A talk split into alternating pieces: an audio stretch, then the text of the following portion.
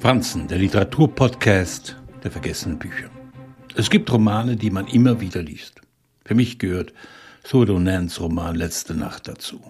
Eine Begegnung mit dem, was Literatur vermag. Auch eine Erinnerung daran, was sie im Kern ausmacht. Das Farewell eines Restaurants. Der letzte Abend seiner Angestellten und Gäste. Eher ein stilles Drama. Ein sich fügen in eine unsichere Zukunft. Stephen Kings treffender Satz der der Ausgabe in der Mare Bibliothek vorangestellt ist.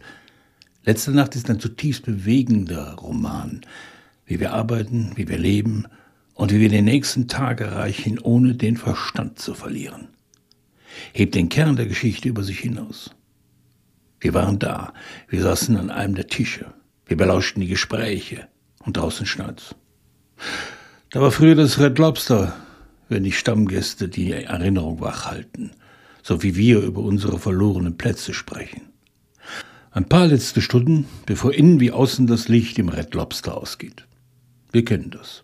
Aus Läden, in denen dann Schilder wie alles muss raushängen, in denen letzte Angestellte bis zum Schluss ausharren und beginnen, das Schaufenster mit Papier zu verkleben. So wie Manny de Leon, der Manager, der als Abschiedsessen von seinem Koch Scampi serviert bekommt. Onen versteht sich darauf, einen Ort nicht als Kulisse zu missbrauchen, sondern ihn in die Mitte seiner Erzählung zu rücken.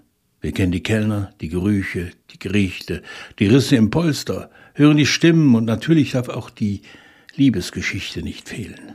Manny und Jackie, beide aus Puerto Rico, beide Amerikaner.